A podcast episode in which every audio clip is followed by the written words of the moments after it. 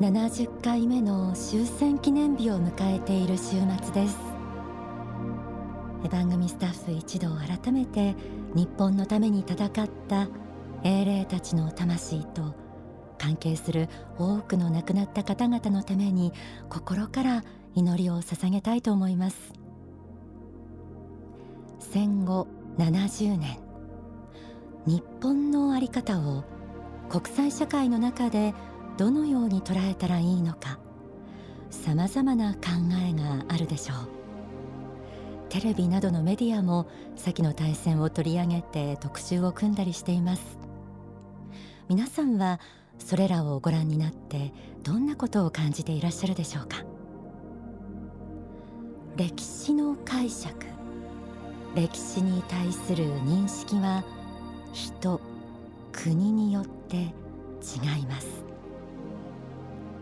地球上で繰り広げられてきた人類の歴史をどう受け止めてどう未来につなげていったらいいのか。日本に生まれ日本に暮らしている一人としてどんな心構えが必要なのか。また神様は私たちのことをどう見ておられるのか。そんなことを考えながら進めてみたいと思います。天使のモーニングコール題して限りなく真実を求めて。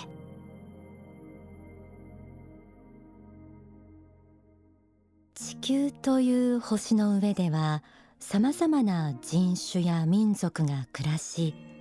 互いに協調し切磋琢磨しながら魂を磨いて生きています。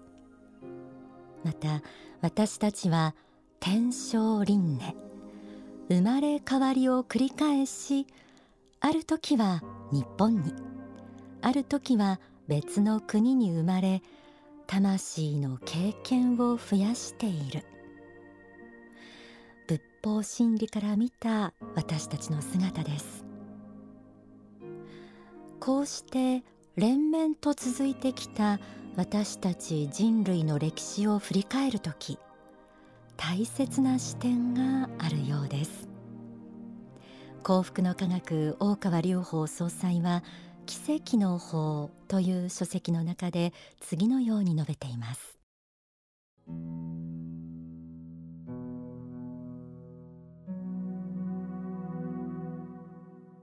世界史というものはいつも勝った方が書き残してきました。もっともそれが正しいかどうかはなかなかわかりません。現実にはいろいろなものが混ざっていると思います。滅びていったものの中にも正しさはあったでしょう。私の考えはあくまでも霊的な面から見てあの世から見てどうだったのかどうすべきだったのかということであって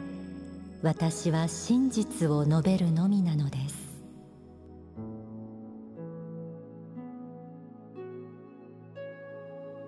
7月7日に行われた大講演会人類史の大転換の中で大川総裁から戦後70年経っての歴史観についても次のような趣旨のお話がありました。世論は沸騰し右に左に揺れているけれどとても難しいことでありどんな考えにも長所も短所もプラスもマイナスもある。すべてを否定も肯定もするのではなくできるならば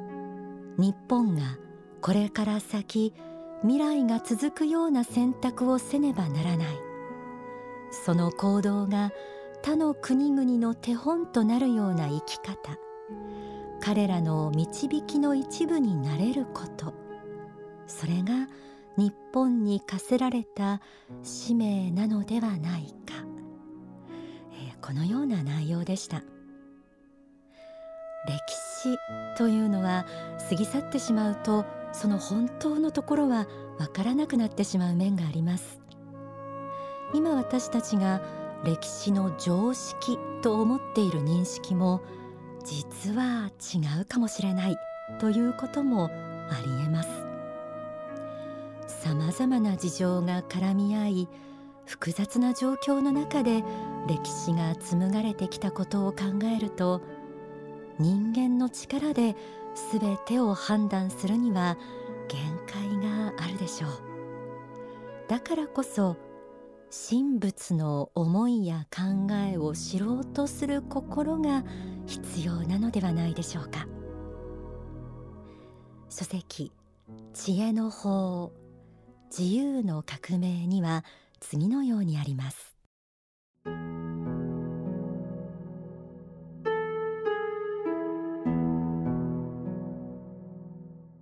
まず皆さんに私がお願いしたいことの一つはどうか謙虚であってほしいということです。リーダーになっていく人たちはどうか天の声を素直に受け取ってこの地上にその願いを打ち立てようと思う人々であってほしいと思うのです。天上界の人々はすぐ近くまで来て皆さんに行くべき方向はこちらであるということをアドバイスしています。今私たちに必要なものは天上界の神仏の声を聞く勇気受け入れる勇気また信仰心に基づいて善悪を判断し正義を実現していく勇気だと思っています。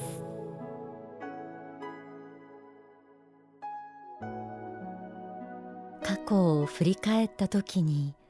一体何が正しくて何が間違っていたのか。人間心で測るのはとても難しいことです。といって物事の是非を判断することから逃げ思考停止に陥ってしまっては人類の知恵は生まれてきません。こうした時善悪や是非の判断基準になるもの。それはやはり神仏の目から見た正義とでも言うべき宗教的真理なのではないでしょうか。神の正義は単純な二元論的なものではなくどういった考え方がより人類を幸福に導くかといったもの。こうした神の心の探求の中で人類の歩むべき道もまた見えてくるように思います。書籍選ばれし者となるためにはにはこうあります。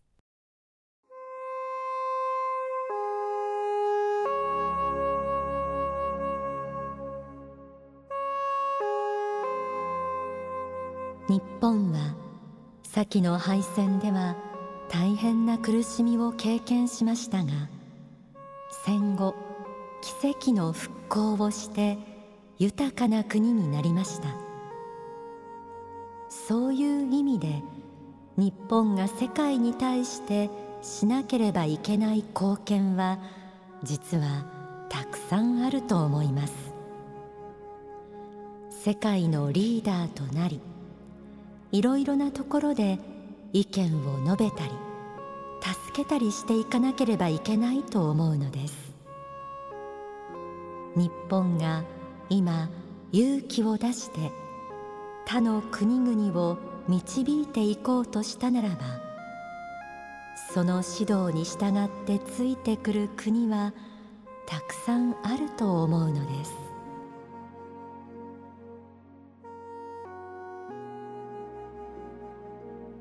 先週の放送では国際人としての目覚めという心の指針を読み解きました。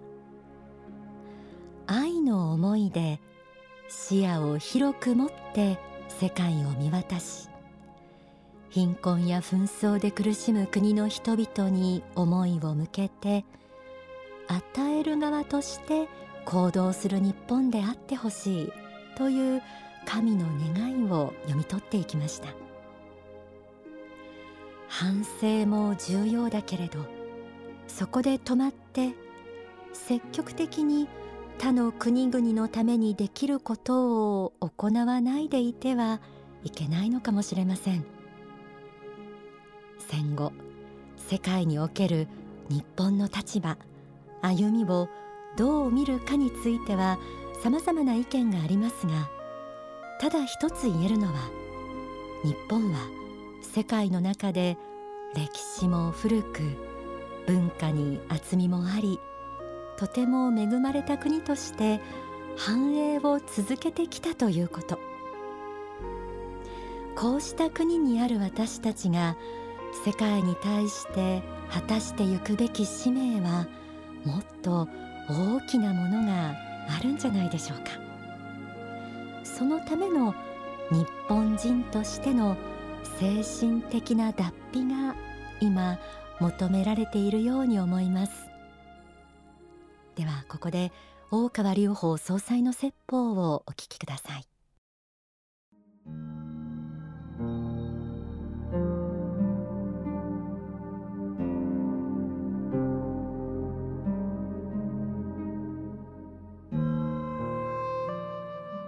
私は日本の今まで作ってきたものを全体評価して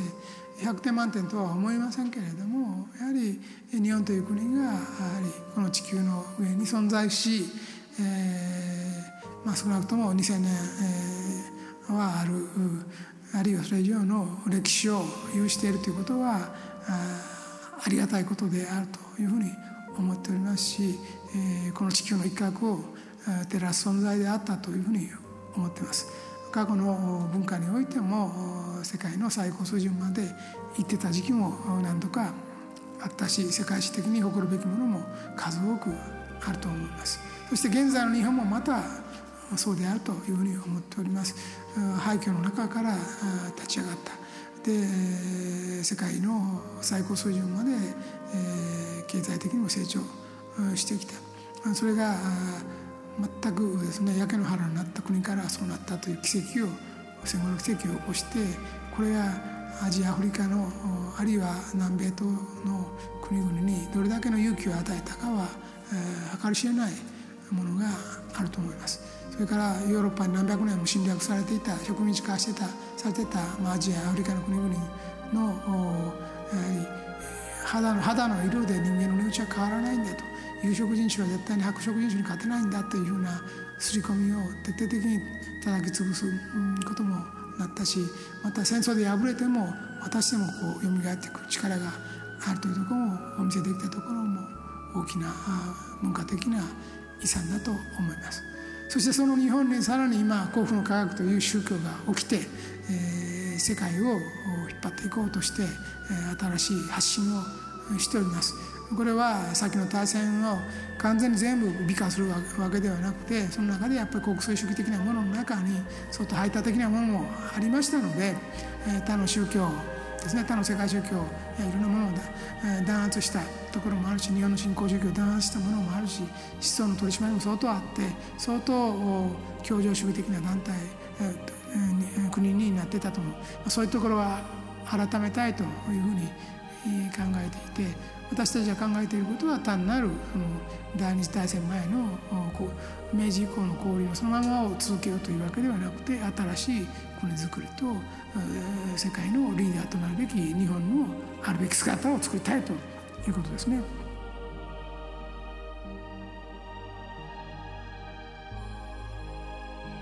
お聞きいただいた説法は書籍国を守る宗教の力に収められています。